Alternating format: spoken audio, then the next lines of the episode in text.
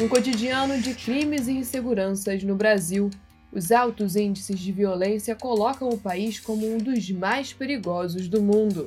Somente no primeiro semestre do ano passado foram registradas 25.712 mortes. Mesmo com a pandemia do coronavírus e o isolamento social, o número foi maior do que em 2019. De acordo com o 14º Anuário Brasileiro de Segurança Pública, esse dado representa uma morte a cada 10 minutos. Essas informações ajudam a entender que políticas públicas ineficientes, sistemas de segurança defasados, guerra ao tráfico de drogas e falta de iniciativas públicas podem justificar a violência que cerca o povo brasileiro. Eu sou Giovana Faria. E eu sou Pablo Siviero, e esse é mais um episódio do podcast O Periódico.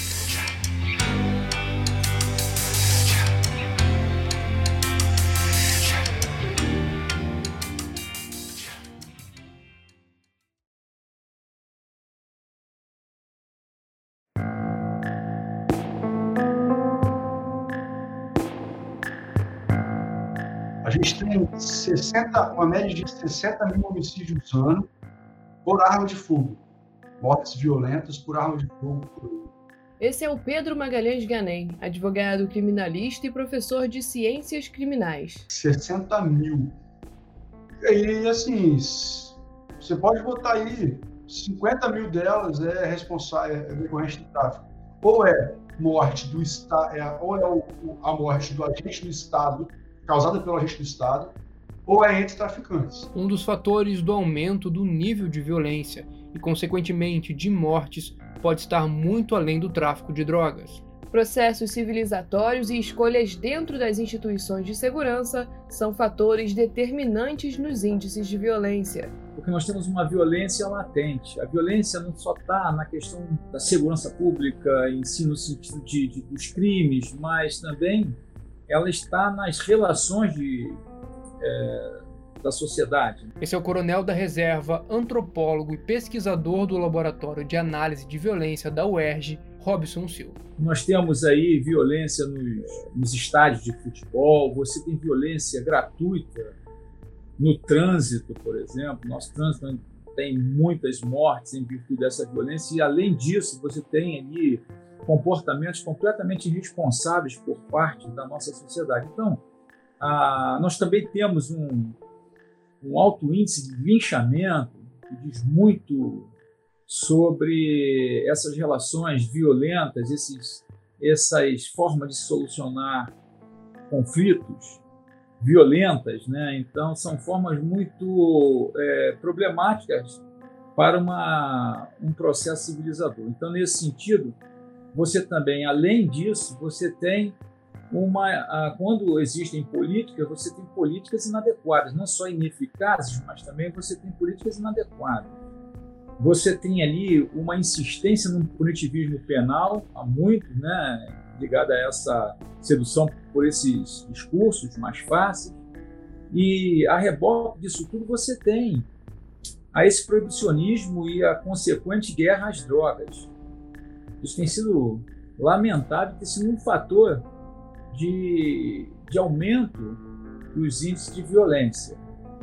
Você é, tem ali um enfrentamento muito baseado, mais baseado na força do que na inteligência. Né? Essa guerra brutal das forças do Estado com o tráfico de drogas levanta outra questão as mortes em decorrência de alguma ação policial. Em 2020, uma a cada quatro mortes no Rio de Janeiro foi a partir de intervenções policiais. Apesar de ser um número menor comparado aos anos anteriores, ainda é considerado alto, levando em conta a pandemia do coronavírus. A guerra às drogas, o enfrentamento sem um, uma qualificação, sem é, atentar para a inteligência, para uma análise de evidência muito mais clara, para verificar com maior é, clareza esses indicadores que estão verdadeiramente impactando nesse tipo de, de criminalidade, nesse tipo de fenômeno, eu acho que é enfrentar somente por meio é, de uma força bruta. É isso que eu falo que é uma política míope de segurança pública e acontece aqui por vários fatores também aqui no Brasil.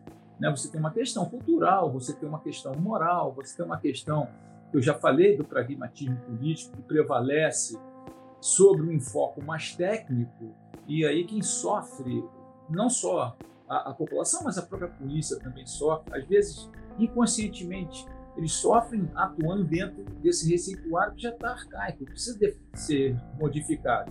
Coisa que já vinha acontecendo em outros países e aqui, infelizmente, nós estamos retrocedendo nesse ponto. Aliado a isso, não só a guerra de drogas, mas também é, passamos aí por um momento de flexibilização do controle de armas, da utilização de armas no território nacional.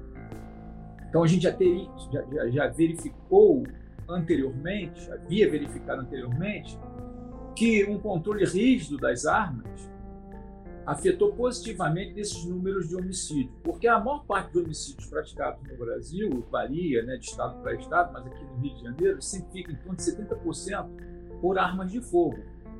E não foge muito à realidade dos outros estados no Brasil. Então, uma grande parcela dos homicídios intencionais praticados no Brasil são praticados por arma de fogo.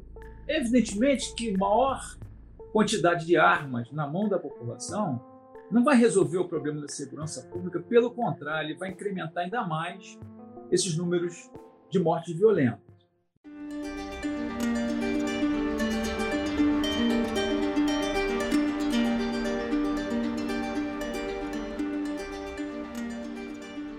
A guerra declarada contra o tráfico de drogas é um dos principais motivos pelos números assustadores de mortes e violência no Brasil. Para o especialista no tema, isso é devido a um método adotado pela polícia que é antiquado e perigoso, com resultados que não sustentam as ações. Qual é o público-alvo? Né? Porque então é aí que a gente vê qual é o interesse por trás disso, que não é a droga. Tanto que se fosse a droga, você descobriria ou tentaria descobrir de onde veio e para onde vai. O que importa é você fazer uma foto com uma mesa com pilhas de droga e dizer: Polícia Federal bate recorde na apreensão. Mas quanto mais droga eles apreendem, quer dizer que mais droga está entrando. E se mais droga está entrando, está funcionando? Está surtindo efeito essa guerra? Ou a gente perde a guerra contra as drogas para a droga todo ano? Todo ano, cara. Quanto de dinheiro é investido no, no, político de combate às drogas. E qual o resultado prático disso? Nenhum. As pessoas não param de usar, as pessoas não param de vender. A polícia militar, ela cansa. Se você conhecer algum policial militar que faz operação de rotina, patrulha diária e tal, pergunta para ele se, se todo dia ele quer, ele, ele, ele ele, se todo crime que ele vê de tráfico drogas, ele para para aprender. Ele não vai parar para aprender. Se ele parar para aprender, ele não vai fazer outra coisa na vida dele. Então, assim, é, é, é muito difícil. Se, se, o policial militar ele for todo dia na mesma boca de fundo, ele aprender uma pessoa todo dia. Todo dia ele aprender uma pessoa. Às vezes a mesma. Porque essa pessoa ela vai ser solta eventualmente. E vai voltar para lá. E aí? Qual é o resultado prático? Para que está, o que a gente está fazendo com o nosso tempo, com o nosso dinheiro, com a nossa vida? Ou em busca de quê? Ah, a gente quer acabar com o tráfico. Cara, não está funcionando. Temos um pragmatismo político. É um pragmatismo político que, que pretere ah, o foco técnico. Então, as políticas públicas são desenhadas muito mais para se alcançar objetivos mais políticos do que técnicos. Né? Então, são você investir em segurança pública, você desenhar políticas, você precisa de, de ações de, médio e longo prazos, né? mas há uma sedução pelo discurso populista né, de soluções fáceis e simples que vão simplificando e reduzindo essa complexidade da segurança pública. A gente não está descartando isso, a gente não está deixando de olhar essas complexidades. Afinal, o Brasil tem uma série de problemas. Você tem ali um nível de desigualdade social muito grande, você tem também, além disso, uma concentração de, de renda perigosa, indicadores que, em conjunto, eles são muito próximos de países em guerra civil, Um ponto importante a ressaltar é que os verdadeiros responsáveis pelo tráfico de droga nunca são presos, apesar do alto número de detidos em ações policiais. O fato é que nós criminalizamos por muito tempo aqui o, usuários e encaixotamos uma mesma categoria de classificação tanto o grande traficante como o, o, o varejo das drogas, né? aquele que atua no varejo das drogas. Isso tem sido muito ruim. Em virtude disso, é um reflexo é, da, da miopia do sistema de justiça criminal Brasil e, em parte, também pela, pelo foco moral né, pela orientação moral, muito mais moral e preconceituosa que está por trás dessa, dessa ação de enfrentamento às drogas. Né? Porque o que acontece? A gente, quando pensa em traficante, a gente pensa no morro, na periferia. Esses, essas pessoas, elas praticam o tráfico, é claro. Só que elas são a ponta da corda, né? A gente nunca chega em quem encomenda droga. Você já viu alguma reportagem dizendo Pessoa que adquiriu 400 toneladas de cocaína é presa? Você nunca vê, cara. Você vê, 400 toneladas de cocaína são apreendidas em um caminhão, o motorista preso. Motorista? O cara recebeu para fazer o transporte, cara. O cara nem encostar na droga, ele encosta. Mas de quem que veio? De onde veio essa droga? Para onde que ela vai? A gente nunca chega lá. Porque não é interessante, muitas vezes, né, chegar a essas pessoas. Então a gente teria sim um impacto muito grande, porque o tráfico de drogas hoje, se você for ver por crime, ele é um dos crimes que mais encarceram.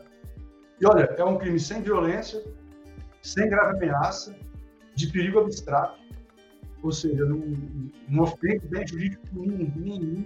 Os tentáculos do tráfico eles estão espalhados por todos os ramos, né, e, e todos os aspectos do convívio social.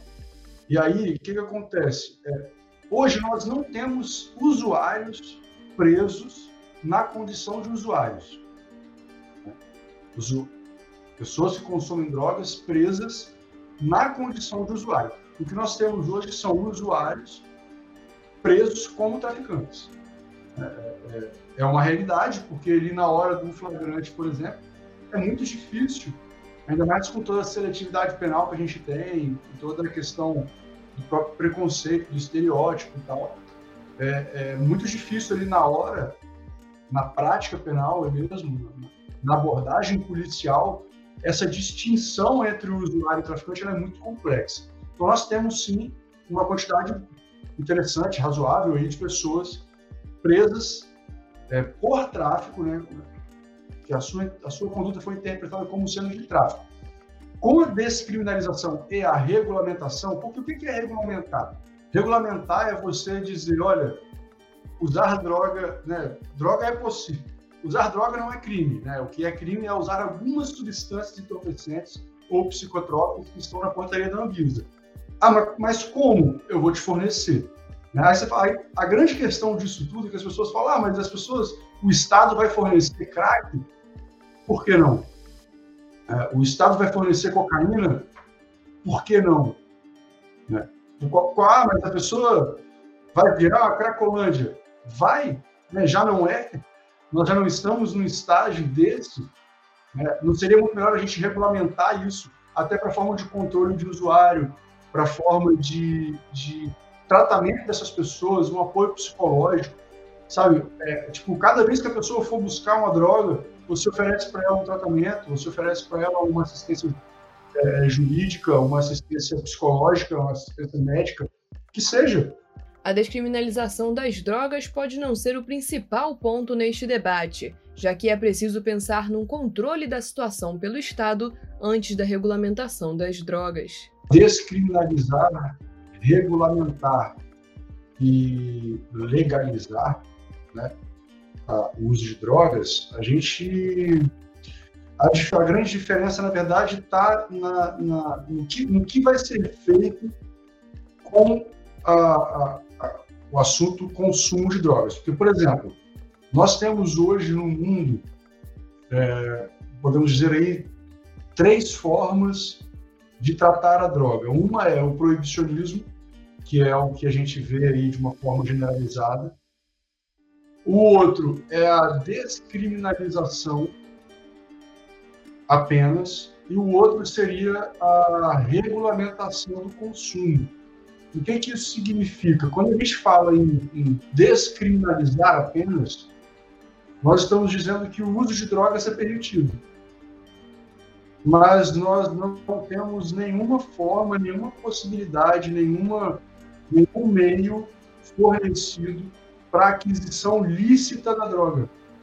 Então você apenas diz que não é mais crime né, ou não é mais uma infração penal consumir drogas. Porém, é, você não possibilita uma aquisição lícita. Né? A gente pode dizer, por exemplo, Portugal, né? Portugal tem, Portugal tem uma política de descriminalização, por exemplo, aí, se eu não me engano, até 10 gramas de maconha, por exemplo, falando da maconha especificamente.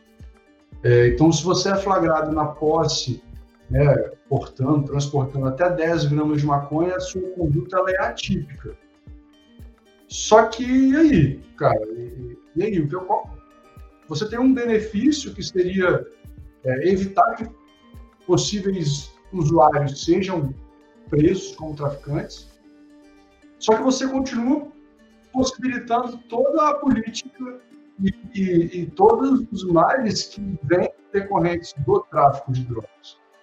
É, você, você não consegue enfraquecer o tráfico, pelo contrário, para mim, quando a gente fala apenas em descriminalizar, a gente está dando um, um, uma negação da virada para o traficante, sabe? Pra, eu não gosto de usar termo, né, tipo traficante, porque a gente está estigmatizando. Então, assim, para aquele indivíduo, para as pessoas que vivem no tráfico de drogas, é, e toda a violência que decorre dele. Então, a gente não pode simplesmente falar assim, igual, igual a gente está na discussão hoje no Brasil, que é a descriminalização. Mas a gente pode, por exemplo, pensar aí numa responsabilização, se esse medo da, da, da população é tão grande, da prática delitiva, do pós do consumo de drogas, às vezes, por que não se pensa, então, numa agravante né, decorrente do consumo de drogas, uma agravante genérica aí no Código Penal? Né, se o crime foi praticado sob efeito de droga, apesar de você também ter um grande problema, que é a questão da imputabilidade, até que ponto também tinha o conhecimento da ilicitude do ato. Mas, enfim, é, são discussões que a gente tenta trazer para a droga e esquece que existe um ser humano que utiliza essa droga.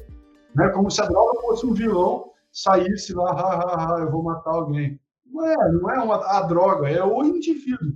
Então vamos trabalhar no indivíduo para que a droga não faça esse efeito nele.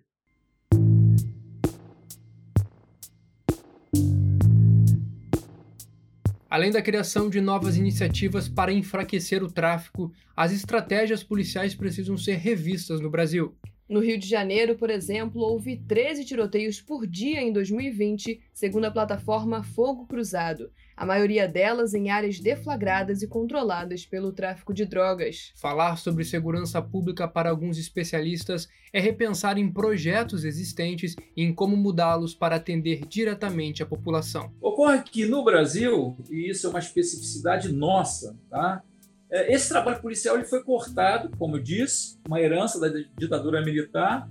Ele foi cortado entre uma polícia que faz o policiamento ostensivo e preventivo e a outra polícia que, tem, que faz repressão criminal, ou seja, a investigação e a coleta das provas. Né? Vira e mexe, uma está fazendo o que, o que é o trabalho da outra, em virtude de uma necessidade de, agilidade, de, de agilização dessas ações e da falta que faz um sistema melhor desenhado. Essa, esse desenho já tem, tem sido discutido há muito tempo, mas pouco nós andamos no sentido de melhorá-lo, de aperfeiçoá-lo. É, temos alguns projetos de lei que estão parados no Congresso. Você tem uma série de iniciativas que ainda não, não se concluíram, né? e há uma demora muito grande em virtude dos problemas é, políticos no Brasil. Você tem também reflexos aí numa possível melhora ou num aperfeiçoamento, ou numa, na reforma, no, no, no, que diz respeito à reforma das polícias, a reforma do sistema como um todo, sistema de justiça criminal, para que nós possamos ter aí é, instituições muito mais, e um sistema efetivamente muito mais eficaz no combate a criminalidade, no controle da criminalidade. Tenho aqui três exemplos de projetos que verdadeiramente impactaram numa redução significativa do, dos homicídios intencionais na área onde eles atuaram. Eu citaria o exemplo do Fica Vivo em Minas Gerais, é, do Pacto pela Vida em Pernambuco e das próprias UPPs aqui no Rio de Janeiro. Né? São políticas públicas né, que não se baseiam exclusivamente numa ação policial. São políticas integradas que integram vários atores sociais e políticos para um foco objetivo. Qual seja esse foco? A redução das mortes intencionais. O, os resultados eles foram observados. Evidentemente que qualquer projeto ele precisa, para ser continuado, ele precisa de um olhar técnico, uma avaliação criteriosa, uma autocrítica para que ele possa ser corrigido ao longo do tempo. Os modelos policiais atuantes no Brasil são uma herança da ditadura.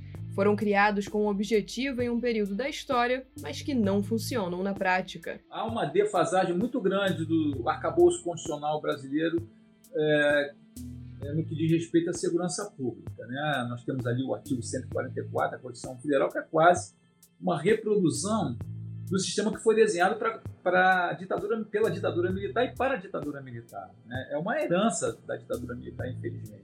Além desse, desse artigo 144, você tem ainda todo, um, toda uma legislação, um conjunto de leis e decretos-leis que foram é, recepcionados por nossa Constituição, pela atual atual conjuntura constitucional brasileira e que tem sido chamado por alguns pesquisadores de entulho autoritário. Então, ainda é do tempo da, da parte mais dramática da ditadura militar, é, o, a, a, atividade e a atuação das polícias estaduais. Né? Então, você tem ali a Polícia Militar que adquiriu nesse momento, em 69, o monopólio do policiamento ostensivo, mas tinha uma razão, tinha uma lógica para isso. A polícia militar, em virtude da sua maior capilarização no território, ela serviu como alonga-manos do sistema político.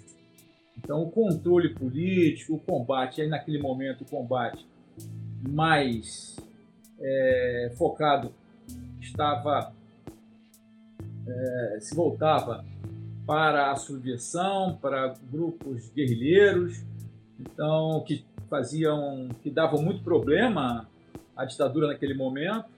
Então a polícia foi utilizada para auxiliar nesse combate aos grupos subversivos.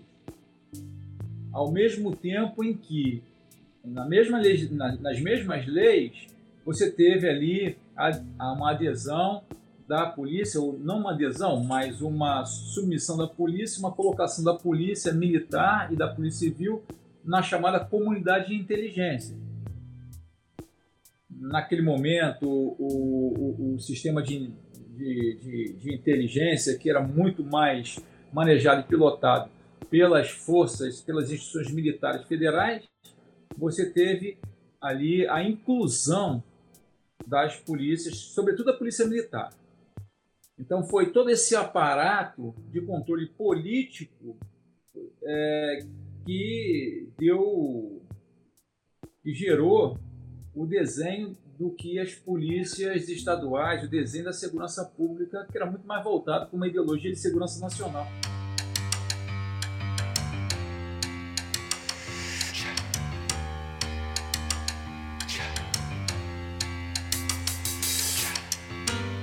uma produção de Giovana Faria e Pablo Siviero. No próximo podcast, o periódico, você vai saber mais sobre a história da vacina e a contribuição para a sociedade.